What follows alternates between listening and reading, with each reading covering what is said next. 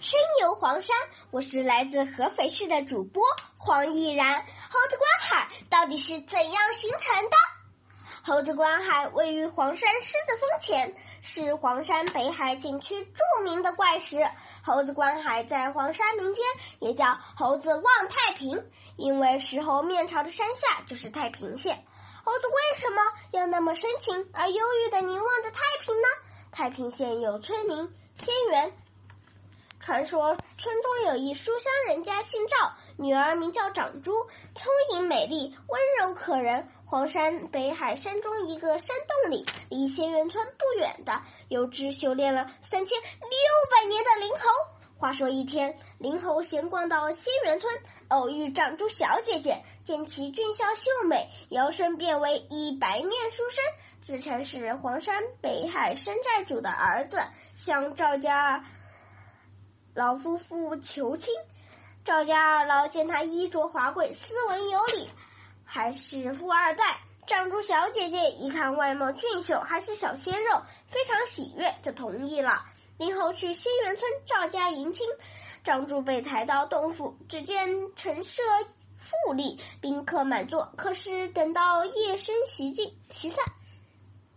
灵猴酒醉加之劳累，竟然现了猴子原形。新娘吃惊，发现自己家的公子居然是长了一身绒毛的猴子。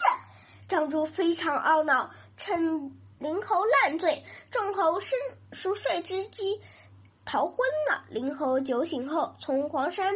北海追到山下仙园村，不见新娘踪影，灵猴从此茶饭不思，朝思暮想，但又知人后无缘，只得每天登上悬崖，端坐石上，向着东北方向的仙园村呆呆凝望，年深月久，便变成了黄山如今这一实景。当然，这是一个美丽的传说。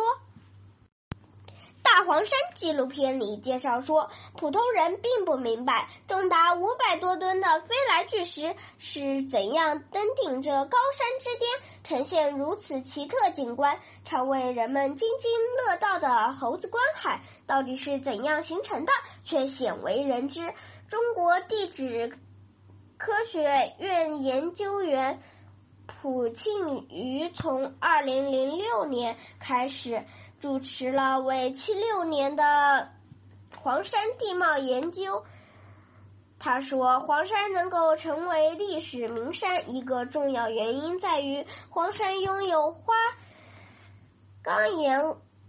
地貌为代表的独特景观资源。很久以前，这个地方是一块平地。那么，花岗岩风化了，风化以后形成一个比较厚的风化层，叫风化壳。